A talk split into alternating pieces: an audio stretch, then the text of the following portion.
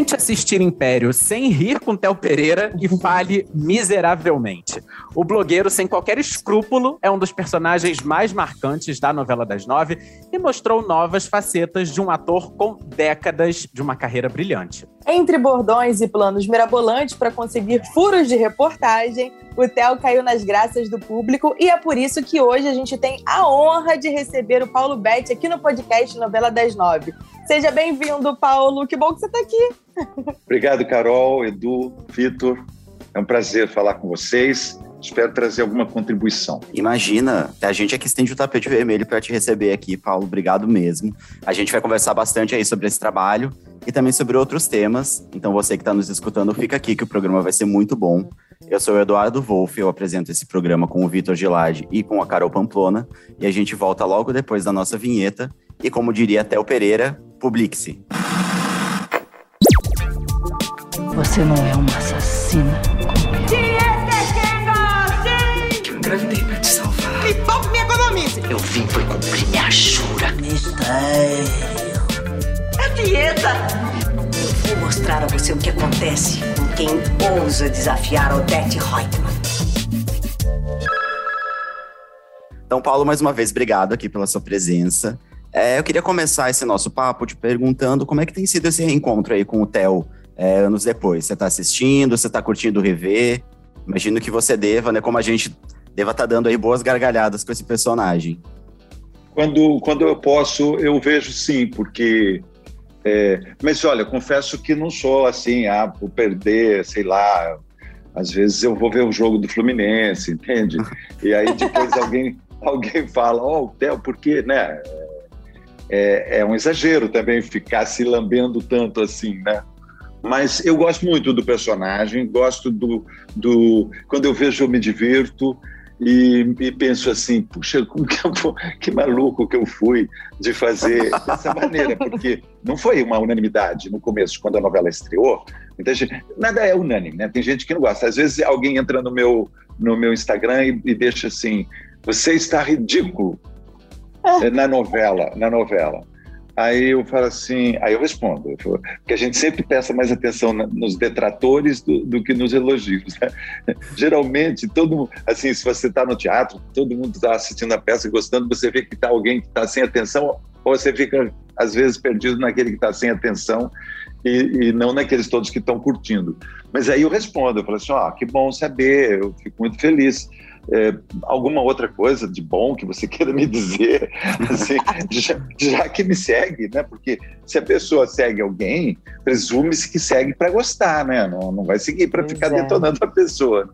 Mas, enfim, é, foi realmente uma experiência boa, que eu curti muito, não, não vou uh, ser snob, é um dos personagens principais que eu fiz, né? O público, houve uma empatia com o público. No início, houve uma estranheza, porque ele é muito exagerado. Né? O Theo é exagerado.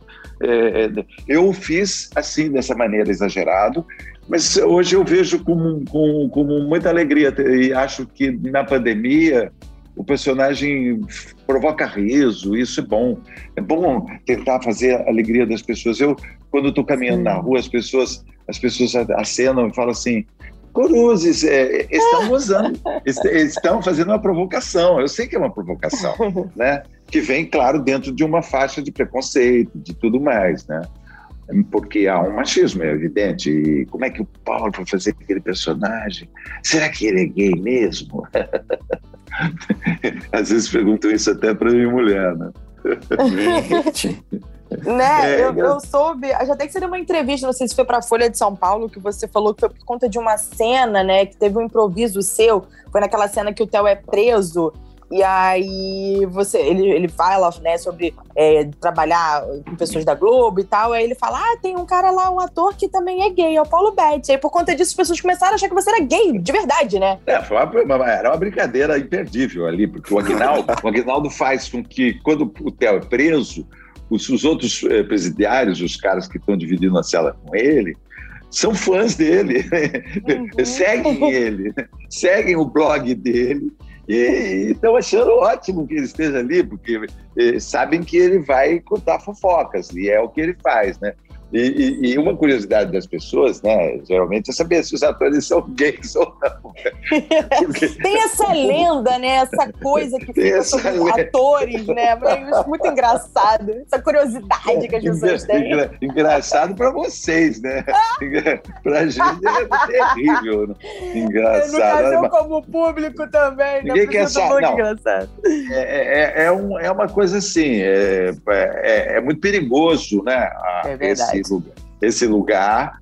Eu não tenho, até, pelo menos até agora, não tenho lugar de fala para, para ser, ser mais, vamos dizer, ativista com relação. Mas é, é realmente é, é, legal também. Tem três personagens gays no, na, na, na novela, né? Tem o meu, tem o do José Maia e tem o do Ailton Graça e cada um tem um comportamento diferente. E depois o Agnaldo também é uma pessoa que assumidamente ele se, se declara gay, né? Então, portanto, é, acho que ele tem um lugar de fala enorme, né, para falar sobre essas questões. E, e é muito engraçado, né, as frases que eles colocam. De, é, tem, tinha, acho que dois, é, tinha mais é, autores fora Aguinaldo, tinha um, um, o Bruno também, e, e eles colocam frases incríveis para o personagem dizer, né? O que eu acho legal, você falou do Agnaldo, é que ele tem essa característica de escrever alguns personagens que, na real, são meio detestáveis, mas que o público ama. Nazaré Tedesco, enfim. É, é o, o Theo, ele tem muito disso. Cara, o cara só faz... É, o sonho dele é ficar tirando as pessoas do armário, ficar fazendo fofoca da vida dos outros. E, e a gente gosta, assim, a gente odeia ser vítima de fofoca, mas a gente ama ver o Theo fazendo fofoca das pessoas, assim. Então, acho que é uma característica característica do trabalho do, do Agnaldo colocar esse carisma nos personagens, por pior que eles sejam, né? Quando eu fui é, fazer o personagem, né, lá na fase de criação, né, é, é, é eu fui ler um, um, especialista em fofoca que escreveu um livro fantástico chamado Tratado Geral da Fofoca. É o Gaiaça o Gaiaça era um psicanalista muito famoso, é, é, muito famoso, né? assim, popular mesmo. Ele tinha programa na televisão, tinha programa no rádio. Ele era um cara popular e ele falava, é, fazia. Então, uma das, o livro dele é, tem essa tese de que 80% do que a gente faz e fala e tudo é tudo fofoca.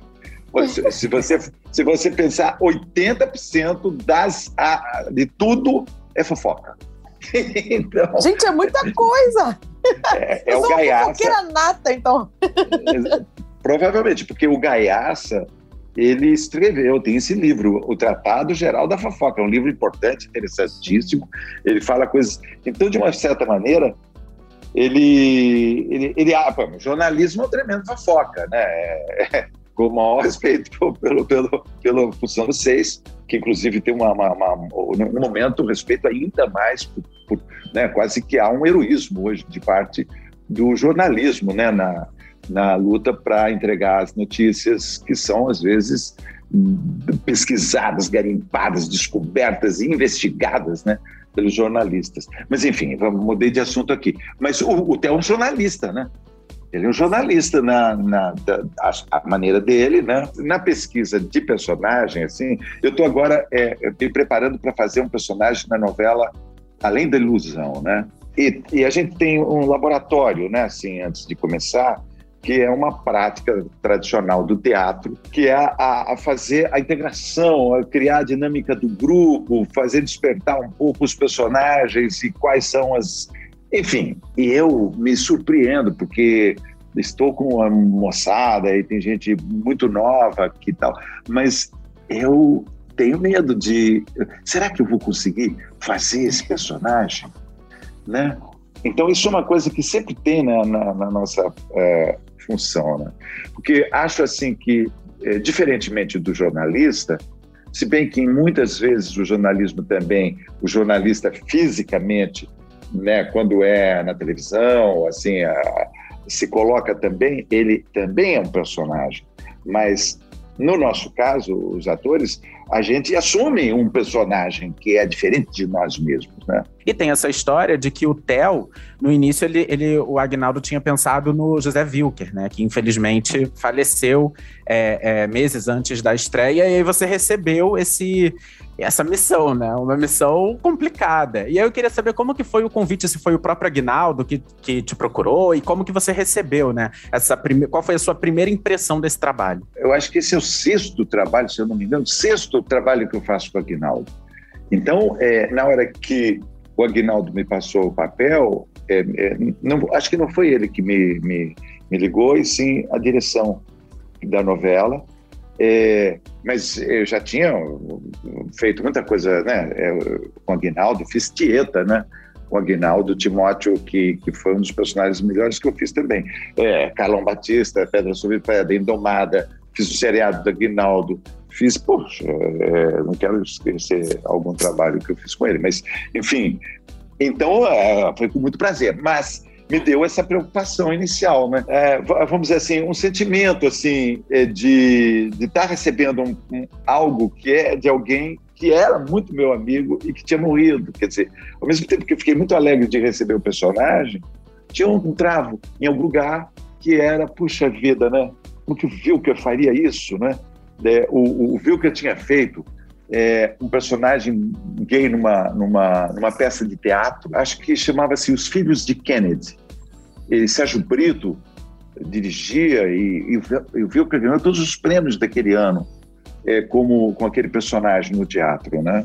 E o Vilker era um ator com quem eu trabalhei muito e que me dirigiu e quem eu dirigi também. Olha o que eu estou dizendo aqui, né? que eu dirigi, eu dirigi o Vilker, entendeu? E, e no teatro no Teatro dos Quatro, no, numa peça chamada Assim É Se Lhe Parece, do Pirandello. Nossa. Que, foi um, é, que é um tema que tinha Yara Amaral, tinha Ari Fontoura, tinha a Natália Timber. Eu dirigi Henriqueta Brieba. Vocês sabem quem foi Henriqueta Brieba? Ela fazia pa papel na peça, assim é se lhe parece. Ela veio do teatro de revista, ela entrou no palco com três anos. Quando, quando ela trabalhou nessa peça, ela tinha, sei lá, 200 anos de idade, era incrível. Desculpa, eu, eu, mas eu me desviei. Mas eu estava falando do Pirandello, porque o Pirandello tem essa tese da, do olhar, que assim, nós estamos falando Edu, Carol e Vitor, e eu, somos quatro.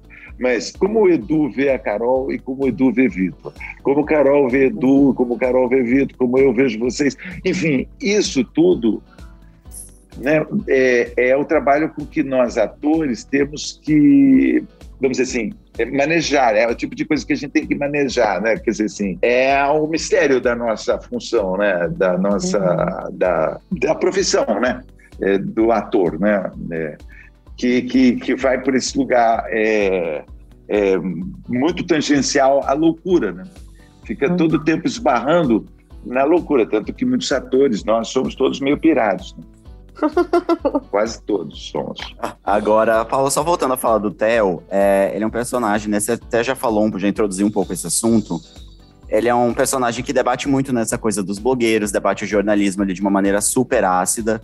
É, sem querer te pressionar aqui, né? Já que, como você disse, somos aqui jornalistas, mas você já teve algum problema com imprensa, com algum repórter, com jornalismo? Já teve alguma situação assim na sua carreira? Com algum Theo Pereira ah, da vida? Já, eu pessoalmente, gravemente, gravemente eu tive.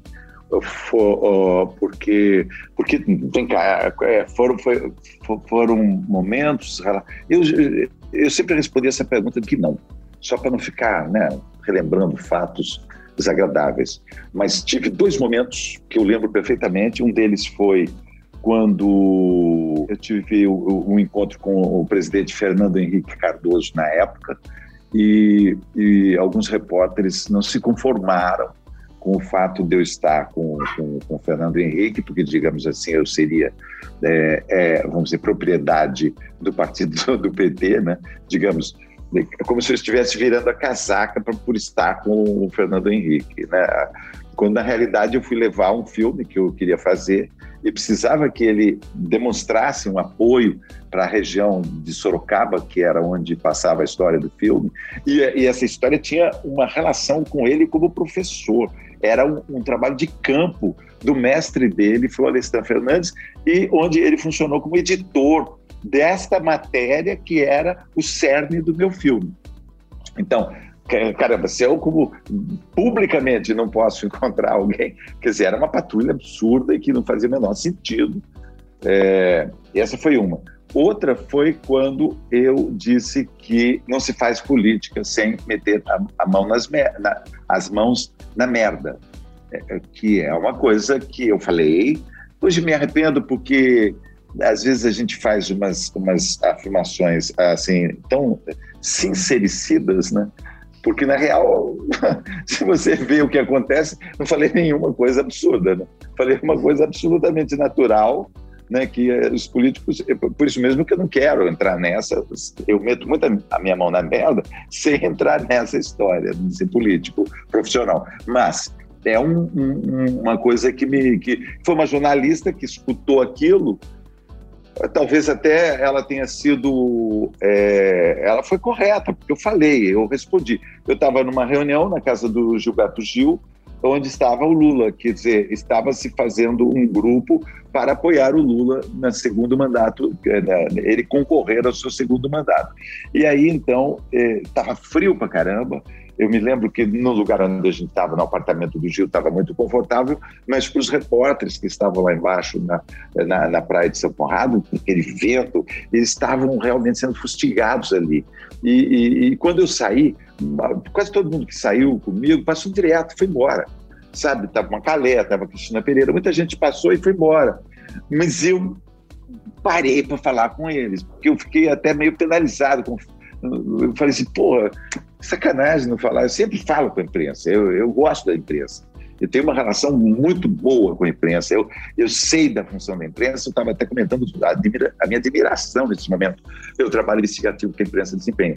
E naquele momento eu me aproximei, falei com essa moça e ela era repórter do Globo e ela me perguntou se eu não me sentia constrangido de apoiar o Lula, apesar do mensalão.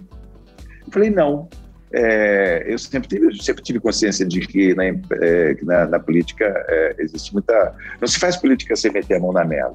E de uma maneira ou de outra, eu justifiquei o mensalão ali como uma forma de falar assim: Roberto Jefferson, põe na gaveta e manda embora, porque é muito mais rápido que tem que se fazer, que era salvar vidas implantando Bolsa Família, implantando um monte de coisas como alimentação escambau. Quer dizer, eu tinha essas justificativas que estavam dentro do limite, vamos dizer, sartriano. Então, eu comentei, falei assim, olha, o Jean-Paul Sartre escreveu uma peça sobre isso, chama-se As Mãos Sujas, onde se discute exatamente esse tema. Quer dizer, não, não é tão, assim, superficial o que eu estava falando e fazendo, era uma, era uma constatação mais do que um apoio, uma aprovação estendi bastante, mas foi uma segunda hora que eu fui para uma berlinda, que se fosse hoje, é, seria cancelamento, né?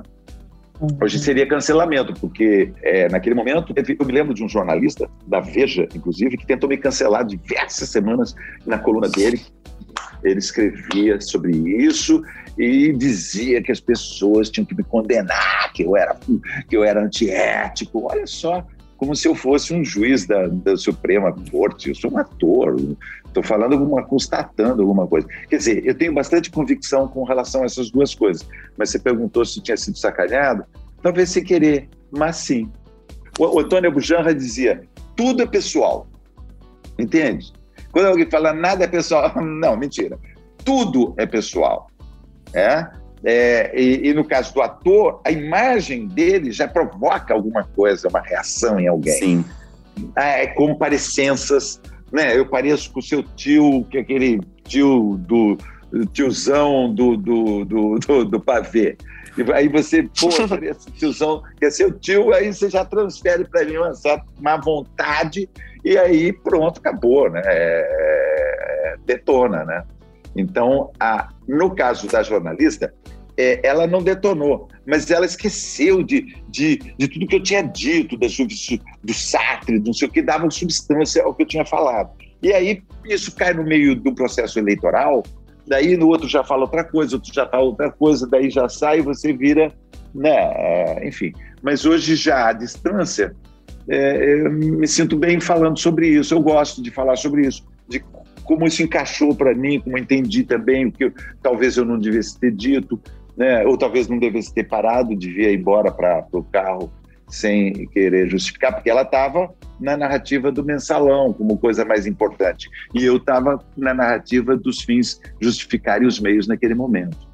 Você acha que você começou a tomar mais precaução em entrevistas, essas coisas, ou... Não, infelizmente eu você, acho Paulo Betti é Paulo eu Betti é isso. Eu não sou capaz de... Eu, às vezes evito falar uma outra coisa, mas sempre estou falando e... Enfim, sou minhas dúvidas também. Acho que, como eu sou, eu sou um ator, né? Eu estou no...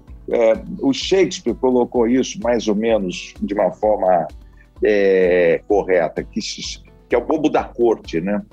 É o cara que é o bobo da corte um pouco, né?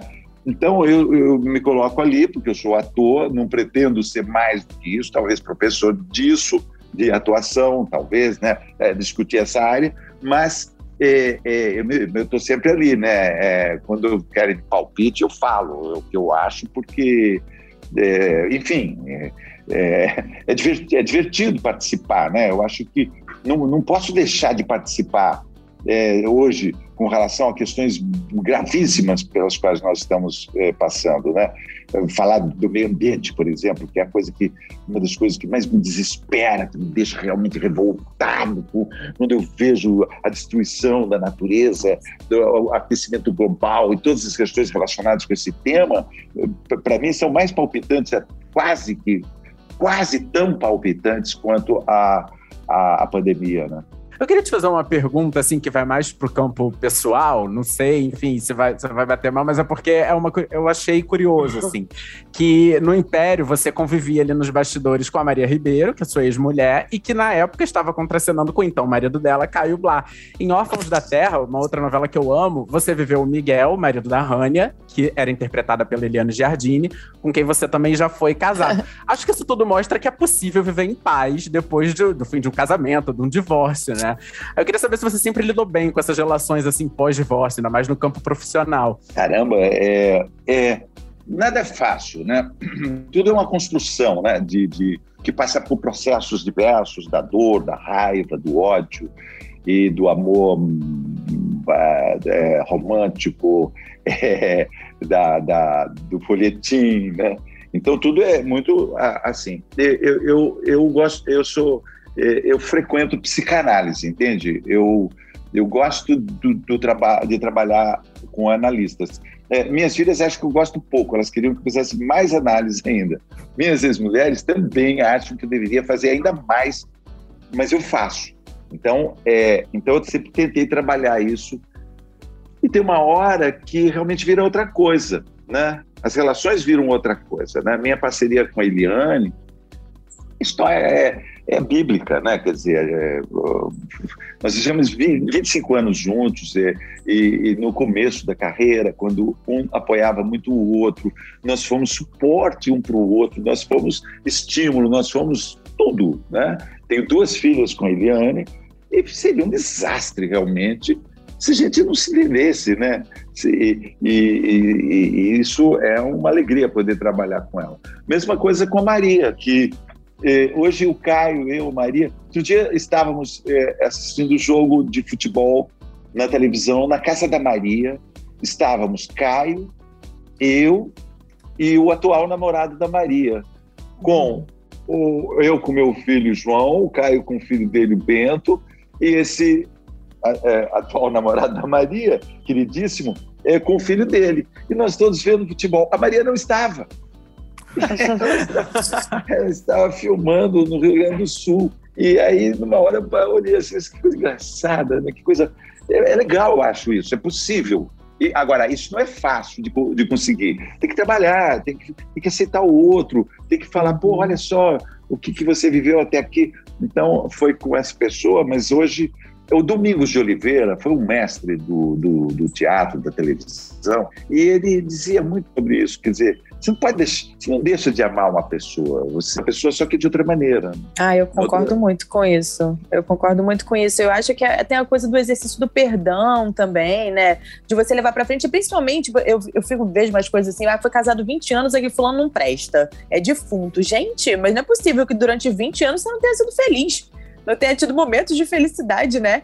E que você tem que apagar tudo de repente, assim, não pode mais conviver com a pessoa, eu acho que você está certíssimo, super apoiado.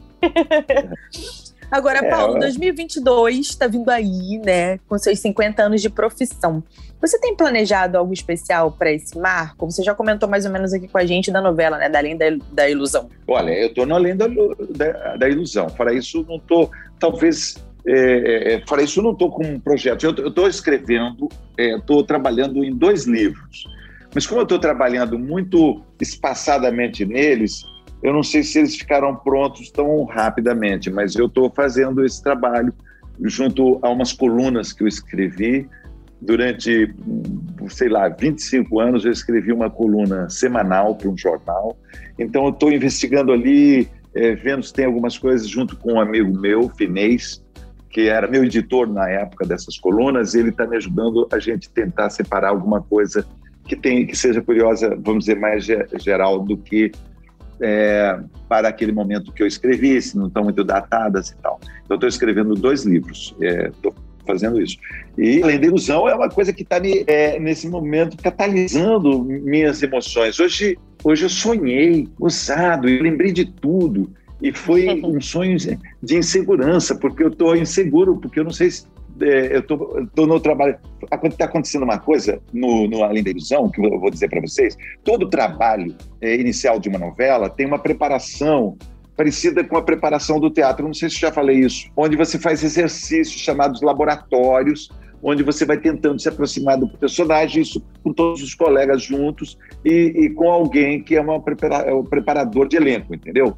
Ou preparadora de elenco. No caso da nossa novela, a preparadora é tão maravilhosa e o diretor e a autora da novela entraram na roda e par estão participando junto com os atores. Isso é absolutamente inédito para. Eu nunca tinha visto, nunca eu participei de um processo onde ele, o diretor e o autor ou autora estivesse fazendo os exercícios como nós atores estamos, entende?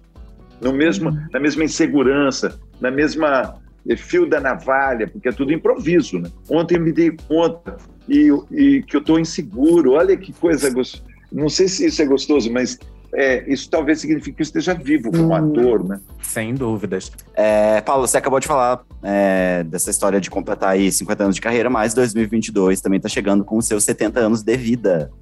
É, você costuma pensar sobre idade, sobre esses marcos temporais aí da, da vida da gente. A idade é uma questão para você, é um problema. A gente vê que para as mulheres, né, especialmente para as atrizes, acaba pesando um pouco mais, né? Os papéis vão vão desaparecendo. É, enfim, muito por conta do preconceito e tal. Como é que você encara isso? Essa questão da idade? É, não é mole, não. Aguardem, jovens, envelheçam. Nelson Rodrigues. É, é, Nelson Rodrigues. A alternativa de não envelhecer é pior. Né? É, mas então, prefiro estar tá envelhecendo. Mas realmente, é, eu tinha um professor na escola de teatro que ele dizia, Paulo Mendonça, grande professor Paulo Mendonça, ele dizia: um sujeito que com 40 anos de idade não pensa pelo menos uma vez por dia na morte é um idiota. Entende? Então, eu desde, os, desde da minha meia idade, eu já sempre pensei muito na, na morte. Eu convivi muito com a morte porque eu fui filho de pais velhos, então eu tinha avós velhos também. Então eu, eu, eu, eu, vi meu avô morrer, eu vi minha avó morrer, porque naquela época, onde eu vivia, se morria em casa, né? Era, era, na, era no quarto, né? Então me lembro de, de cenas relacionadas com a morte da minha infância, assim, 10 anos, minha avó, meu avô segurando uma vela, meu tio rezando um quarto escuro. Então, é, sim, agora, é, é evidente que é, diminui o, o, número de papéis é, para atores e atrizes mais velhos.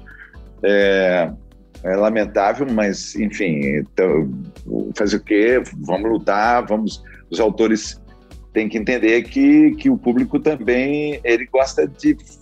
As pessoas têm avós, as pessoas têm né, parentes, tios e pais, né?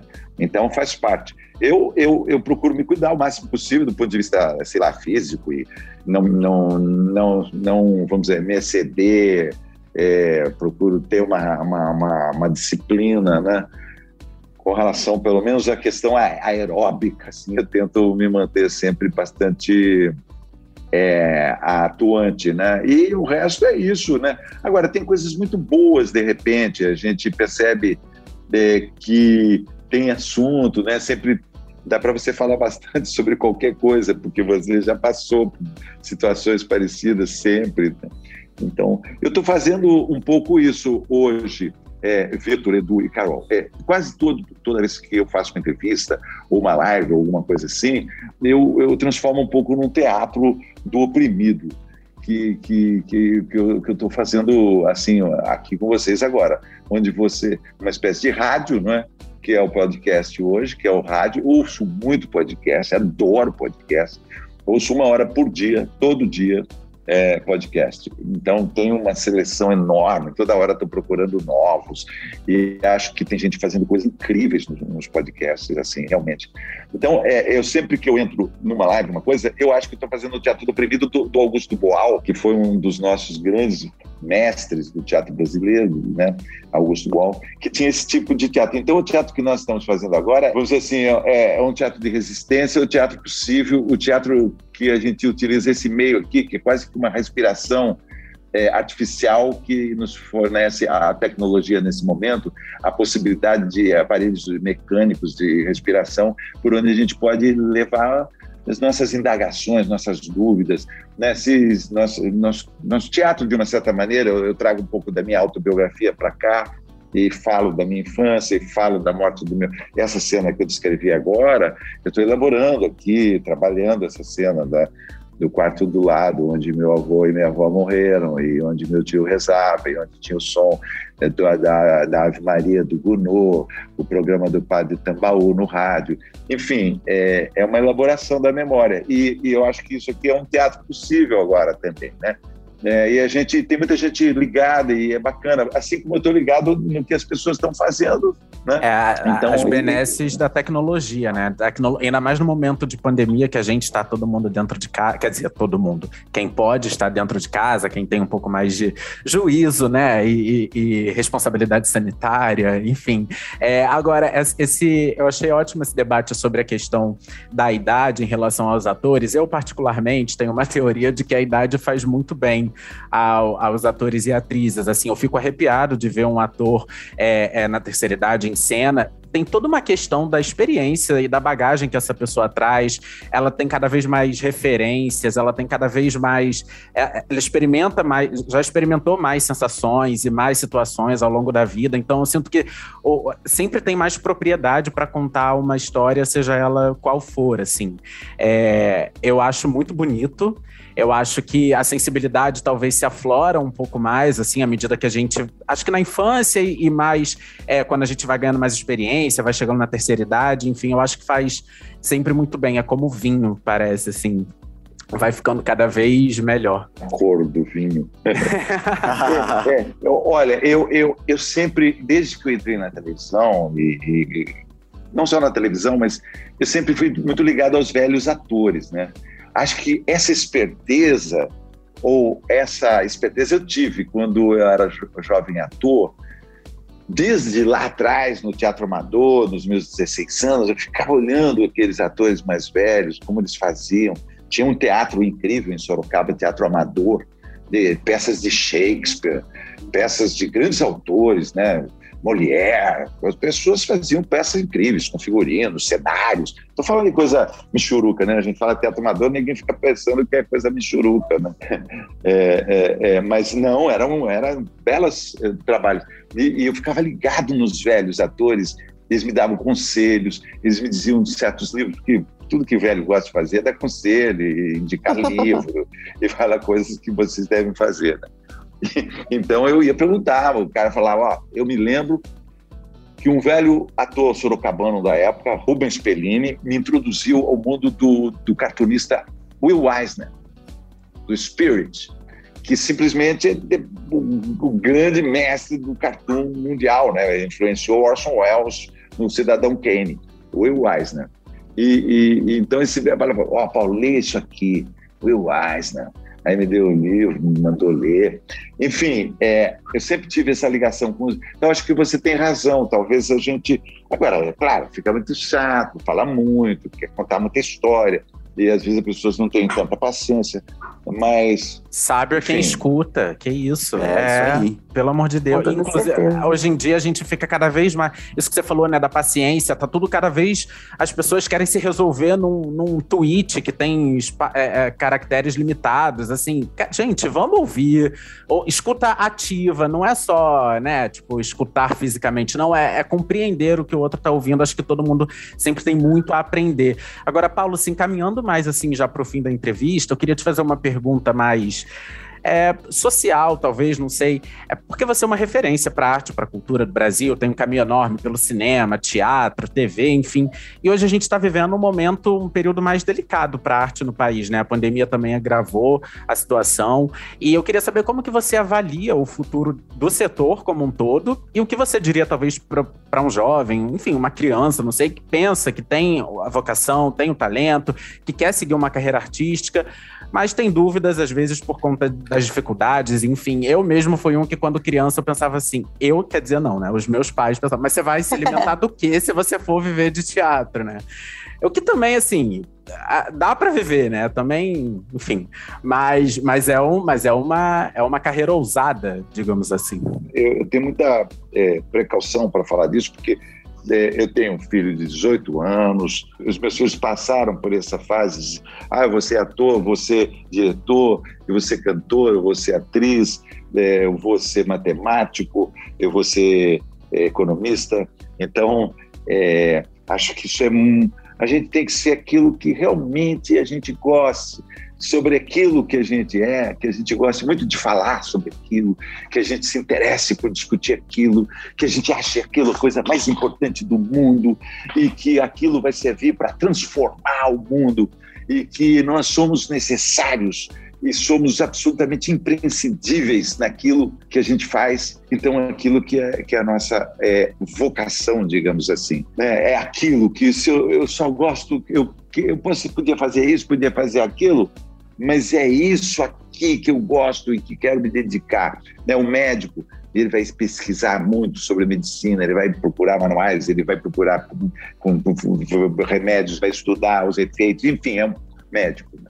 E assim por diante. Então, eu diria para as pessoas assim, não é uma profissão, é uma profissão como, como outra, mas tem esse detalhe de você tentar segurar a onda da cabeça e de você não não ficar achando que você é tão maravilhoso quanto estão achando que você é, porque é, trabalha muito com a insegurança e a vaidade, que é a base do, do, do ator, né? O ator é inseguro, mas ele, mas ele é vaidoso. Ele é inseguro porque ele representa com seu próprio corpo. Né? Por exemplo, um músico, ele pega o violão, pá, você é músico? Sou, então toca aí. O cara pega o violão e toca. Você é ator? Sou, então representa aí. Já dá uma pausa, né? Porque não é assim tão fácil. Né? Para isso eu recomendo ter uma poesia bacana, assim, do Drummond, sei lá, uma pedra no meio do caminho. Eu sou ator, sou, então representa aí. De uma pedra no meio do caminho, já fala um poema, manda logo um poema, que você já representa. Porque também, sabe, é, Edu, Carol e Vitor, é, a gente fica é, fazendo muito mistério sobre, né? É, mas é isso, é, quando eu, tô, eu gosto às vezes de fazer cursos de teatro, e falo para o pessoal assim, ó, tem que respeitar o texto, então é Carlos Drummond de Andrade. Ele escreveu: tinha uma pedra no meio do no meio do caminho tinha uma pedra. Assim que começa. Não começa tinha uma pedra. Não é no meio. Então decora direito. No meio do caminho tinha uma pedra e vai até o final, entendeu? Do jeito que o Drummond escreveu e, se possível, tentando decifrar como que aquele travessãozinho ali, o que quer dizer, que pausa você dá. Então, é, se você fizer isso e se você razoavelmente não tiver embebedado, não tiver completamente despirocado na hora de fazer, você não vai esbarrar no cenário, nem nada, você vai estar cumprindo ali a sua missão, entendeu? O, o, importante também é que quem escreveu, escreva, tem uma pedra no meio do caminho, né? E, que, quem, e que quem dirige perceba ali, bote a câmera no lugar certo, o montador também escolha seu melhor momento.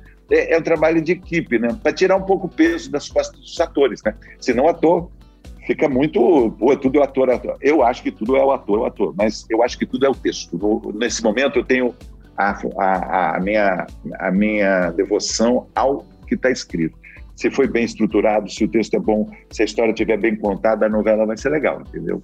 Nossa, e aproveitando que você falou do texto, é que você também esteve agora na reexibição de A Vida da Gente, e uma das, das características mais celebradas da novela é justamente é o texto da Alicia Manso, que inclusive vem aí na próxima novela das nove, inédita, o quanto antes, para dar prosseguimento à carreira dela. Ela tem duas novelas, da, e as duas novelas dela foram muito celebradas, principalmente pelo texto, né? Tanto A Vida da Gente quanto Sete Vidas. Ambas estão no Globoplay, viu, ouvintes? Então, por favor, se vocês não viram, vão correndo, porque vale super a pena. Alicia foi atriz né? Ela, ela também foi atriz. É, é essa coisa do texto, assim, você precisa ter o, o, o elenco muito bem escalado, mas né, é, é, precisamos do texto. Eu, é, assim, respeito muito o trabalho do autor, porque é ele que é, conduz toda a história. Quando é, você recebe o texto, na, na as, todo mundo, desde os maquiadores, dos figurinistas, todo mundo que está no trabalho, é alimentado é, é, e é costurado pelo texto, né? Pô, nós estamos fazendo uma novela legal, esse texto é bom, vamos que vamos. Bom, Paulo, para a gente fechar, essa pergunta a gente faz para todos os convidados aqui do Novela das Nove, tá? 2021 a gente completa 70 anos da primeira novela brasileira. E aí a gente queria saber que novela mais te marcou enquanto telespectador e que você gostaria, adoraria de maratonar no Globoplay? Olha, é uma novela que faz muito tempo, é O Estúpido uhum. Cupido. Eu adoro. Eu, eu, eu vi duas vezes na época. Coincidiu, não sei o que estava acontecendo na minha vida naquele momento, porque eu estava livre naquela hora e na possibilidade de assistir Estúpido Cupido. Estúpido Cupido era preto e branco e, e no, o último capítulo foi colorido. O último capítulo foi a passagem da TV a, a preto e branco para o colorido. Aconteceu com Estúpido Cupido no ar. E era muito divertido, tinha personagens ótimos, um elenco incrível. Me lembro muito do Neila Torraca, Ricardo Blatt, é, é, principalmente os dois nesse momento me vêm à, à mente, Ricardo Blatt e e Neila Torraca. Para os nossos ouvintes, Estúpido Cupido, novela de 1976, escrita por Mário Prata, dirigida por Regis Cardoso. Fica aí, então, um pedido para o Globoplay. Gente, vamos subir a hashtag. Vamos subir a hashtag. É a primeira vez que citam Estúpido Cupido. Verdade. Aqui no, no podcast. É, a gente sempre fala, né, que Vale Tudo ainda está no topo do ranking, mas já tem um tempinho que ninguém cita Vale Tudo. Eu acho que a galera já está nesse modo de que Vale Tudo é o óbvio. Então, a gente... tinha uma atriz maravilhosa também, Janane Machado. Ela fazia a estrela, é, a estrela do, do, do, do, teatro de revista.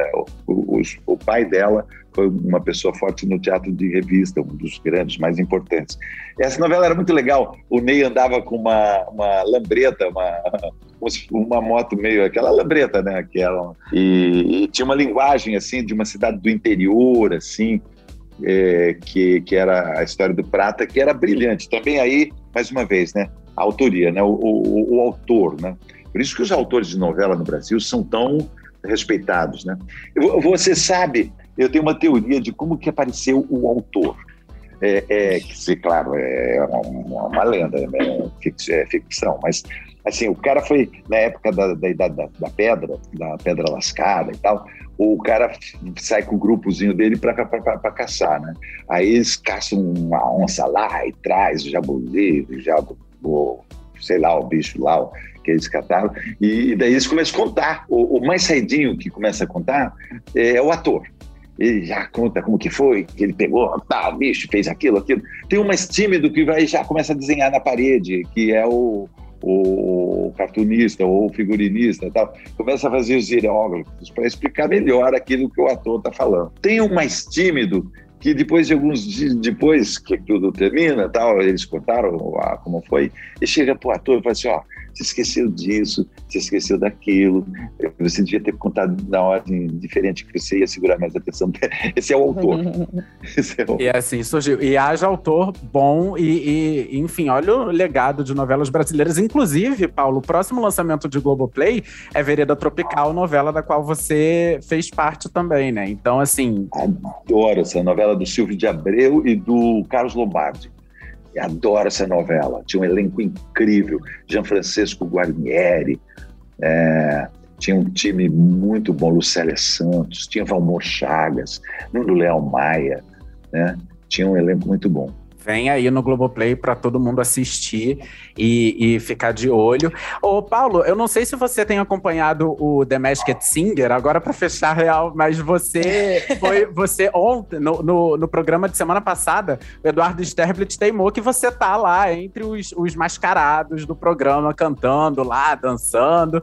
Então, estão cogitando seu nome aí. Será que você é um dos mascarados? É, eu só quero perguntar uma coisa. Eu estou cantando bem? Tá, tá, tá legal? Cantando bem, tá cantando bem. Tá, tá, o personagem é, é, é, tá, o personagem é simpático. Tá, tá, é um personagem tá simpático tá canta super bem. bem. Tá, fotografa super bem. Então, então pode ser então que seja eu, eu mesmo. Ai, que ótimo. Vamos ver. Até o fim da temporada a gente descobre se Paulo Betti é um dos mascarados.